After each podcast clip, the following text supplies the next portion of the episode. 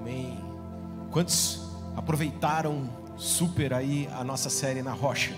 Levanta a mão. Glórias a Deus. E nós estamos começando uma nova série hoje, que ela se chama People.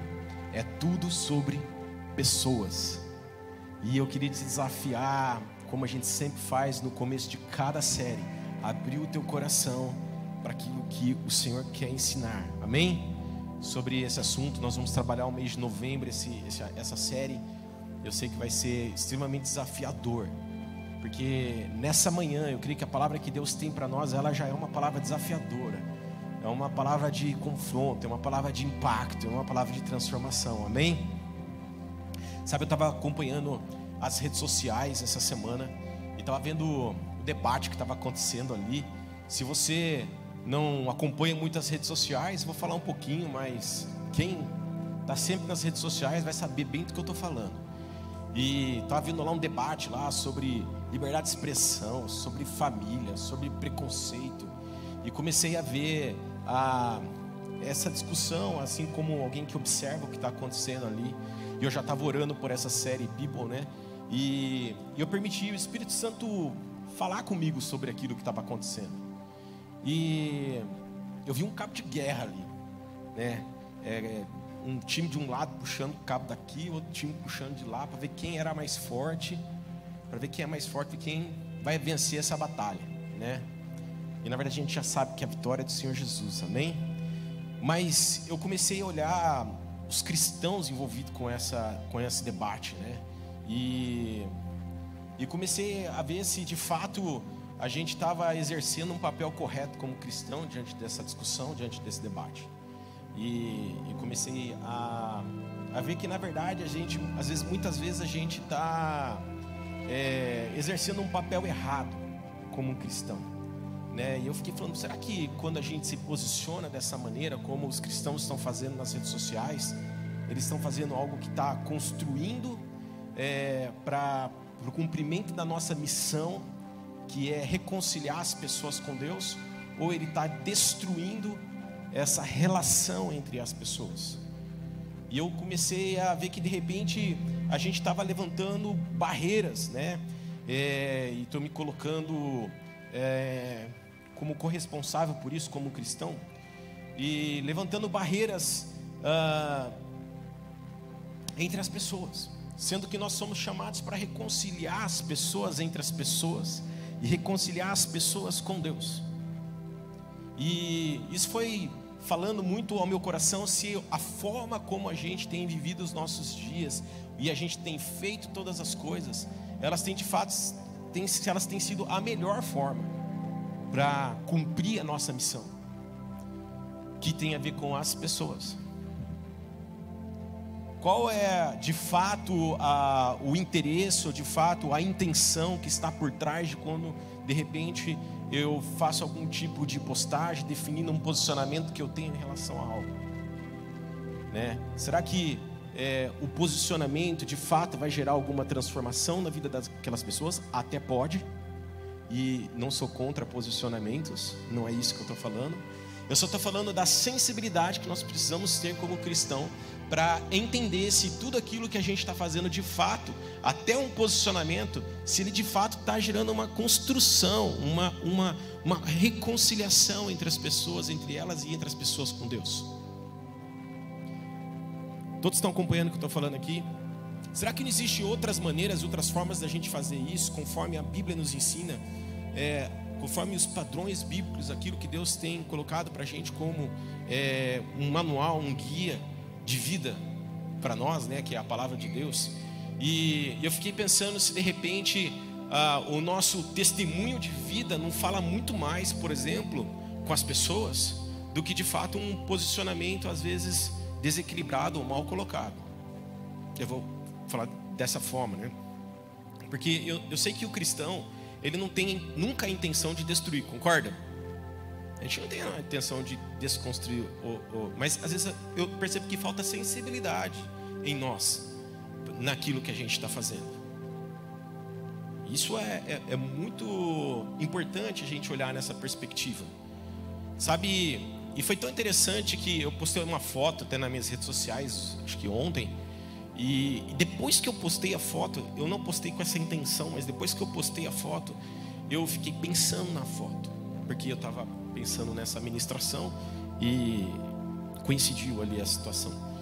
E eu postei uma foto da família. Escrevi lá só a família. E era uma foto da família.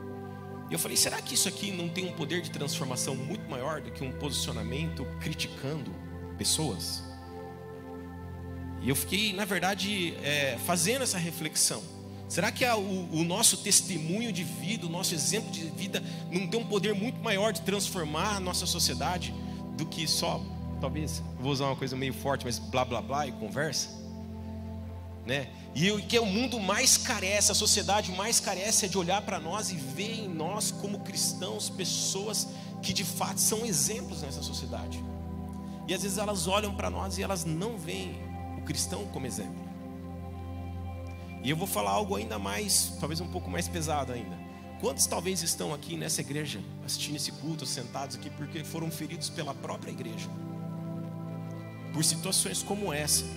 Estão hoje sentados aqui, mudaram de igreja, é, saíram dos lugares onde estavam, estão aqui hoje, porque foram feridos em outros lugares.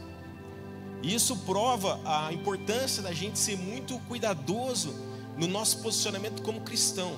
E quando eu falo muito cuidadoso, é buscar a sabedoria do alto, sabedoria de Deus para conduzir a nossa vida aqui na terra, focando que? As pessoas e o cumprimento da nossa missão. Nós estamos aqui por um acaso. A nossa, nossa vida tem a ver com pessoas. Nós somos criados por causa das pessoas.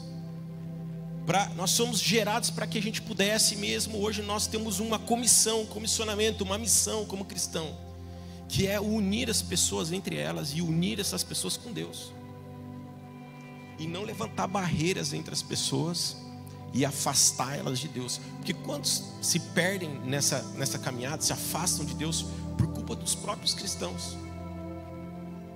E, e, me coloco nesse processo como um cristão, como, como eu falei aqui no começo, como corresponsável. E o meu objetivo aqui não é criticar a igreja ou criticar o cristão, mas na verdade o meu objetivo aqui nessa minha colocação inicial é mostrar como a gente precisa pensar se tudo aquilo que a gente está fazendo é correto. Foi tão interessante ontem eu estava participando do chatbox aqui dos jovens, foi incrível. Se os jovens que não têm participado participem, está perdendo, tá bom? E eu estava aqui participando do chatbox e uma pessoa estava colocando ali, falou assim: Nossa, eu fui fazer uma postagem nas redes sociais é, sobre esse assunto, né, debate aí. E eu mandei essa, a, a, minha, antes de postar, eu mandei essa, essa postagem para uma outra pessoa, para ver o que, que ela pensava daquilo. E ela falou assim: Olha, não posta não. e foi tão interessante, porque eu vi o Espírito Santo falando com aquela pessoa e tornando ela sensível como cristão para agir de maneira correta nesses dias. Em prol de quem? Das pessoas. Porque nós não estamos falando de pessoas que, que vivem de forma correta ou de vivem de, uma, de forma errada. Nós estamos falando de pessoas. Que é o motivo pelo qual Deus ele cria todas essas coisas. É o motivo pelo qual eu e você estamos aqui. Sabe, Deus, uma das coisas que Deus falou no meu coração é que nessa manhã, enquanto eu falaria, pessoas estariam sendo curadas, pessoas que foram feridas e machucadas pela igreja, estariam sendo restauradas aqui nessa manhã. E eu creio nisso, que Deus já está curando corações. E eu, como corresponsável por essa igreja, por fazer parte desse, dessa igreja de Cristo, como cristão, de antemão já peço perdão a todos vocês. Se você um dia foi ferido pela igreja, pelo corpo de Cristo, eu peço perdão para você nessa manhã. Amém? E eu creio que Deus está fazendo algo aqui que a gente nem pode imaginar no nosso meio. Então, o nosso viver ele é tudo sobre pessoas. Nós começamos esse ano e, e nós temos um tema nesse ano que é mais profundo, simbolizado ali por essas setas aí, né, que estão na parede. E esse mais profundo, esse lugar profundo, tem tudo a ver com a, o cumprimento da nossa comissão. Tem tudo a ver com pessoas. Tem tudo a ver comigo, com você, que somos pessoas, e tem tudo a ver com as pessoas que precisam ser alcançadas através de nós. Porque o lugar profundo é um lugar de sensibilidade, é um lugar de poder para que a gente possa avançar no nosso chamado e aquilo que Deus tem para nós. E nós, ao longo de todo esse ano de 2021, nós caminhamos em direção a esse lugar profundo. Não foi uma caminhada fácil, mas nós estamos diante desse recado aqui, ó. Pessoas, tudo tem a ver, é tudo sobre pessoas. Fala comigo, é tudo sobre pessoas. Amém? E sabe, nós falamos no começo desse ano sobre Lucas 5. Abre lá essa Bíblia, a sua Bíblia em Lucas 5 junto comigo. Eu quero chamar atenção para esse trecho em alguns aspectos em relação às pessoas.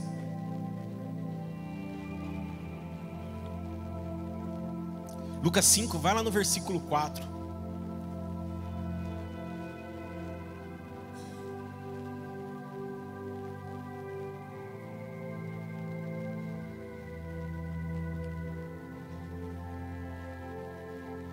Lucas 5, 4 diz, de 4 a 11 diz assim: Quando terminou de falar, disse a Simão: Agora vá para onde é mais fundo e lancem as redes para pescar. Simão respondeu: Mestre, trabalhamos dura a noite toda e não pegamos nada, mas por ser o Senhor quem nos pede, vou lançar as redes novamente. Dessa vez as redes ficaram tão cheias de peixe que começaram a se rasgar. Então pediram ajuda aos companheiros do outro barco. E logo os dois barcos estavam tão cheios de peixe que quase afundaram. Quando Simão Pedro deu conta do que havia acontecido, caiu de joelho diante de Jesus e disse: Por favor, Senhor, afaste-se de mim, porque sou um homem pecador. Pois ele e seus companheiros ficaram espantados com a quantidade de peixe que haviam pescado, assim como seus sócios Tiago João, filhos de Zebedeu. Jesus respondeu a Simão: Não tenha medo, de agora em diante você será pescador de gente. E assim que chegaram à praia, deixaram tudo e seguiram Jesus. E eu queria, a primeira coisa que eu queria chamar a atenção aqui, a Bíblia não fala isso, mas ela dá liberdade para a gente pensar isso, de que alguma coisa saiu errado ali para que aquela pesca inicialmente não tivesse acontecido. A Bíblia não fala por que, que aquela pesca não aconteceu, por que, que aqueles pescadores não pescaram aquela noite, se a lua não era boa, se o mar estava agitado, não fala. Mas eu queria olhar na perspectiva de que talvez até mesmo a intenção daqueles pescadores naquele momento, ela, tivesse equivocada, no sentido de do motivo para o qual eles queriam ali pescar bastante peixe e, e depois usufruir daquilo de uma maneira talvez equivocada. Volto a dizer aqui, não estou aqui desvirtuando o que está escrito na Bíblia, só estou dizendo aqui que é algo que fica em aberto na nossa leitura, para que a gente possa de alguma maneira talvez imaginar. Então, eu, eu quero dar destaque porque muitas vezes a gente está correndo atrás dos nossos próprios interesses e do, do, da nossa própria vontade, daquilo que a gente precisa na nossa vida aqui na terra. E às vezes a gente fica impedido de viver algo diferente e extraordinário com Deus. E a gente vai ver que quando a gente muda o foco para as pessoas, algo inusitado e algo poderoso acontece. Da mesma forma que aconteceu lá na multiplicação dos pães e dos peixes, quando Jesus ele está ensinando uma multidão e ele vira para os discípulos e fala assim: agora é o seguinte, vamos ver o que tem de pão de peixe aqui, que eu vou orar por isso e nós vamos multiplicar e todo mundo vai comer. Ele alimenta a multidão, porque a multidão estava ali aprendendo, estava ali sendo ensinado, estava ali com ele. Da mesma forma, Jesus fala assim: ó, é o seguinte, pescadores, vem aqui, vão lá para alto mar agora de novo e vamos fazer uma nova pescaria. E aqueles pescadores falam: beleza, a gente vai pescar. Agora, será que aquela grande pesca, aquela pesca extraordinária, tinha, ela aconteceu para que eles pudessem, aqueles pescadores, voltar para a praia e eles pudessem ali usufruir daquela riqueza que eles pescaram ali durante toda a noite? Fica provado na própria história que não, porque no final da história Jesus vira para aqueles pescadores e fala: ó, seguinte, cara, deixa tudo aí, que agora vocês vão se tornar pescadores de homens. E o que, que conta a história? Que eles deixam tudo e eles seguem Jesus. Então o foco de Jesus com aquela pesca maravilhosa não era ali os pescadores, tinha a ver com alimentar aquelas pessoas que ele estava ensinando. Esse era o objetivo, o objetivo eram as pessoas. E fica claro mais uma vez quando ele vira lá naquele, no final, ele fala assim: agora vocês vão deixar de pescar peixe e vão pescar gente, pessoas. O foco de Jesus era, era permitir que aquelas pessoas fossem impactadas por aquela multiplicação.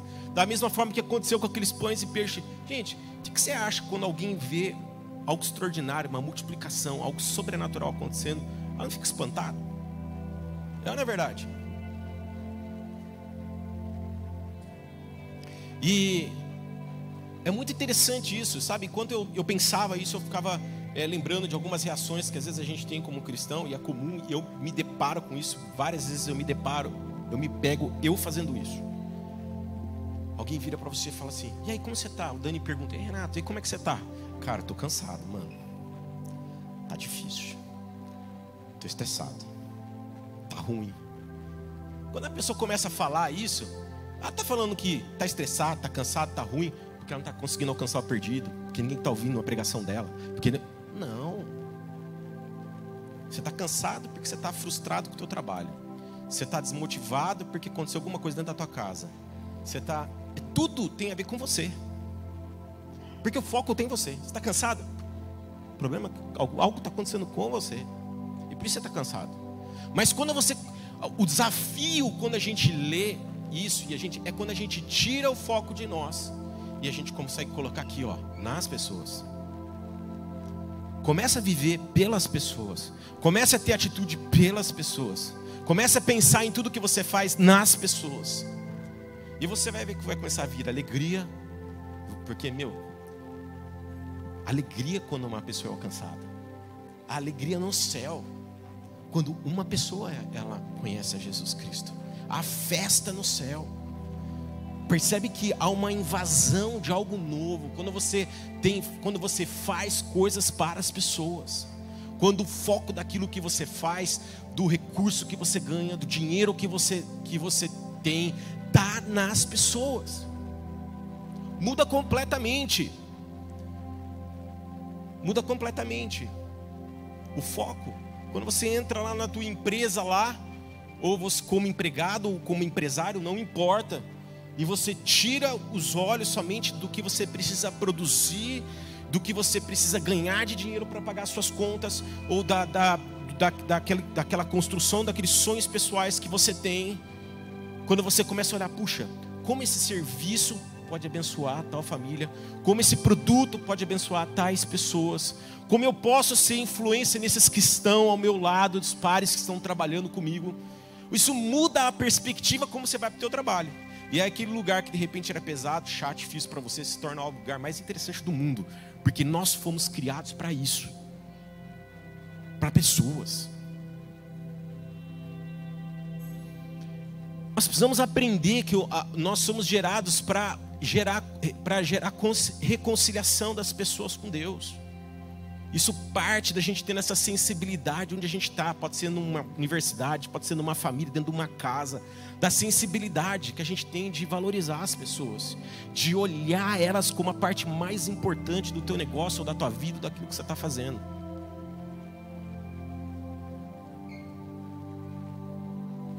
A gente tem que tirar o foco da gente. Agora há pouco a gente estava trazendo as nossas ofertas aqui. Se a gente, se a oferta é um peso para você, é porque você está olhando está preocupado com as tuas necessidades. Mas se você oferta olhando para o próximo, quantas pessoas estão sendo abençoadas por aquilo, deixou de ser um peso. Passou a ter sentido. Não é verdade. Só é um peso quando a gente está com foco errado naquela coisa. E é real. Quando está quando, quando tá pesado no nosso coração e a gente analisa a nossa vida, a gente vê, pô, estou olhando para minhas necessidades, está tudo errado. Eu preciso fazer olhando para o próximo. Se Deus tem feito extraordinário acontecer na minha vida. Eu preciso alimentar multidões. E quando eu falo alimentar multidões, eu estou falando de alimentação natural só, também, mas espiritual. A gente precisa ser esses que param pelas pessoas, ensinam e, e levam a palavra para as pessoas. Que valorizam parar uma hora de almoço para almoçar com alguém e poder falar assim, cara, eu fiz questão de almoçar com você e pagar o teu almoço, porque eu quero poder falar algo para você, eu quero falar do amor de Cristo para você. Isso é viver pelas pessoas. É entrar numa empresa sabendo que de repente você vai ter oportunidade de almoçar com alguém que não conhece Jesus e você vai poder influenciar a vida dela. Sabe, a pesca maravilhosa que a gente acabou de ler aqui, fala de um é, um, é um testemunho muito grande. É um testemunho de poder. Jesus está ali ensinando na beira do mar ali, ele está ensinando.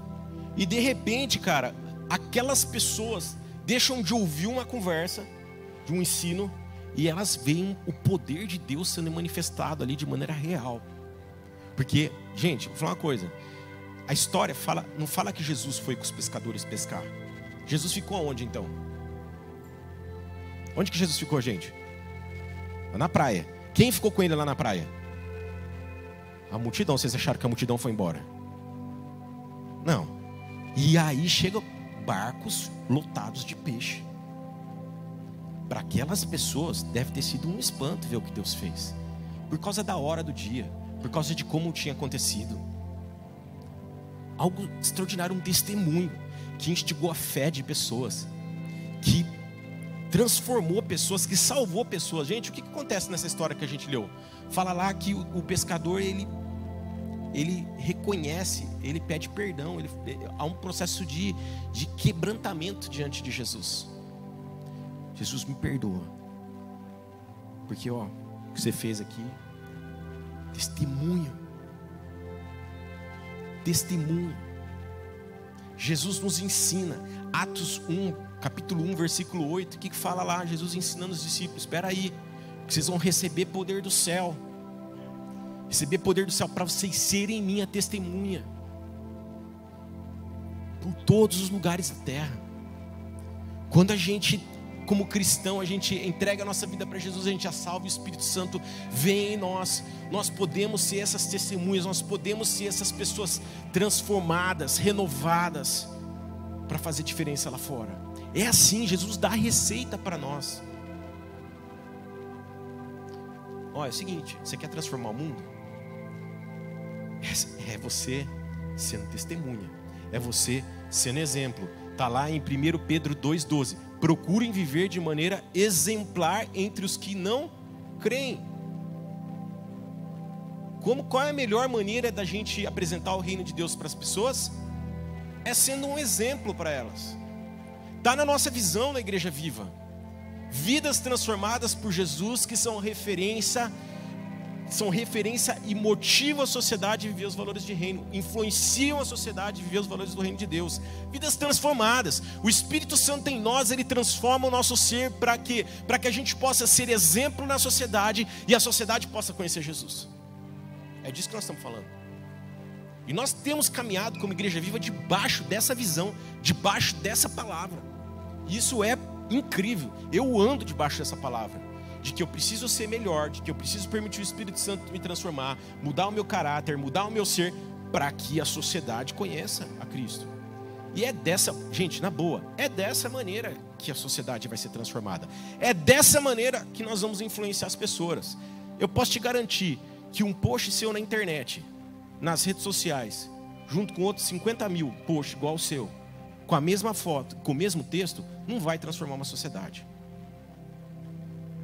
E isso não tem a ver com acreditar na família conforme os padrões bíblicos, que eu acredito. Eu acredito sim no teu testemunho de família, aonde você está. As pessoas olhando o teu vizinho, olhando para você e vendo que você é uma família conforme os padrões de Deus, que você é alguém que valoriza a família conforme a Bíblia. E isso vai fazer o cara crescer e conhecer Jesus Cristo. Isso vai fazer diferença nesse mundo.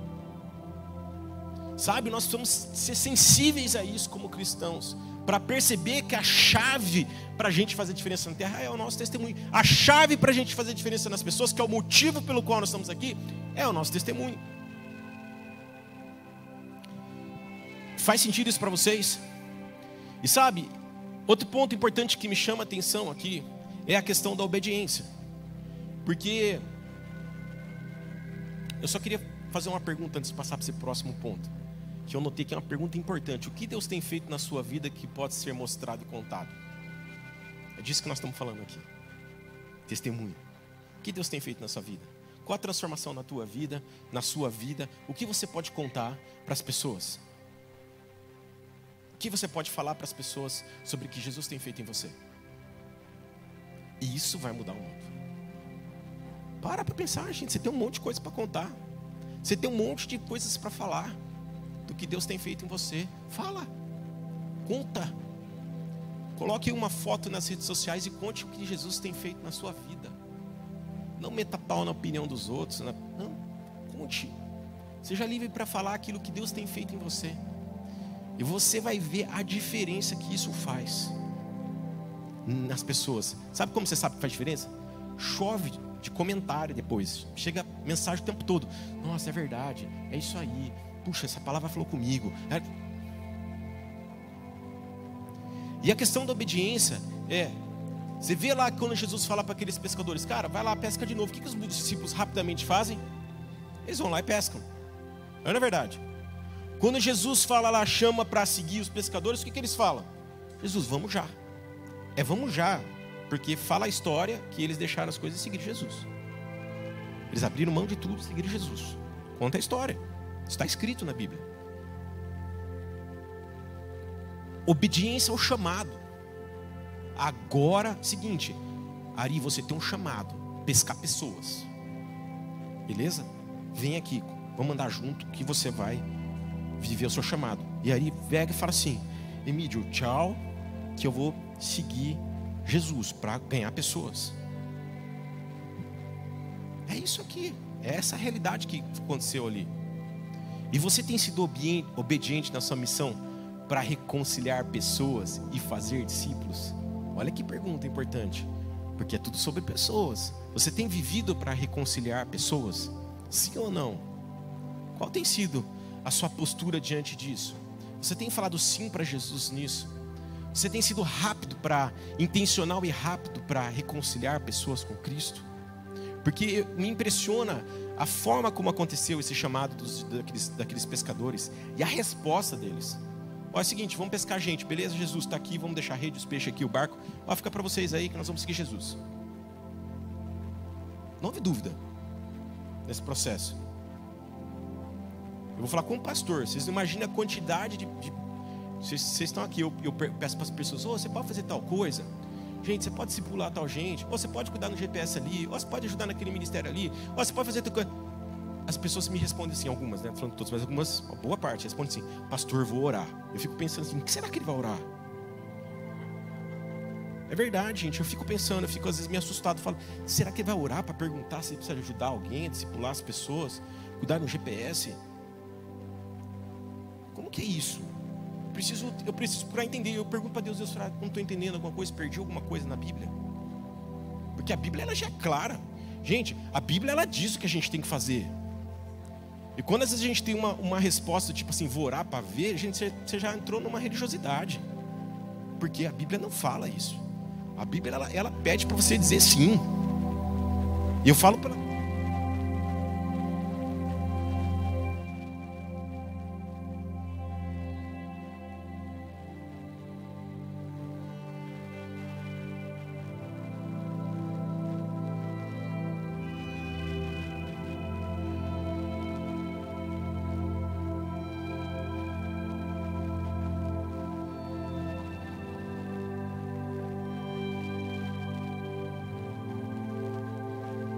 a colocar o nosso chamado, a nossa missão e aquilo que Ele tem para nós acima da família, acima do teu trabalho, acima de todas as coisas. Pode ver, podemos abrir aqui a palavra aqui em Lucas 14, 26, fala: Se alguém deseja seguir-me e ama seu pai, a sua mãe, a sua esposa, seus filhos, seus irmãos, sua irmã, e até mesmo a sua própria vida, mais do que a mim, não pode ser meu discípulo.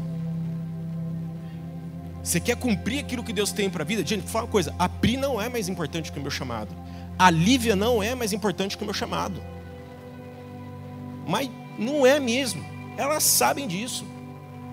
Mas não é mesmo. Isso é inegociável na minha caminhada e na caminhada delas. Porque para elas, elas também sabem disso. Tem a ver com pessoas. A nossa vida tem a ver com isso daqui. Há uma urgência nessa, nessa caminhada. Jesus está querendo voltar e, que nós não estamos cumprindo, de repente, a nossa missão que é levar o Evangelho por todo mundo. Porque a palavra fala que Jesus vai voltar quando? Quando o mundo inteiro for tiver ouvido a palavra de Deus. Então a gente pode, é, é, é, essa é uma discussão teológica, mas a gente pode apressar a volta de Jesus? Sim. No meu entendimento como cristão, sim. Desde que a gente esteja levando o Evangelho Jesus. E às vezes a gente está vivendo, tipo assim, deixa a vida me levar, ninguém nem quer saber se Jesus vai voltar ou não, mas eu quero que Jesus volte. Eu quero viver com Cristo. Precisamos cumprir nossa missão. Precisamos viver por pessoas. Precisamos ser sensíveis para isso. Você pode dizer amém?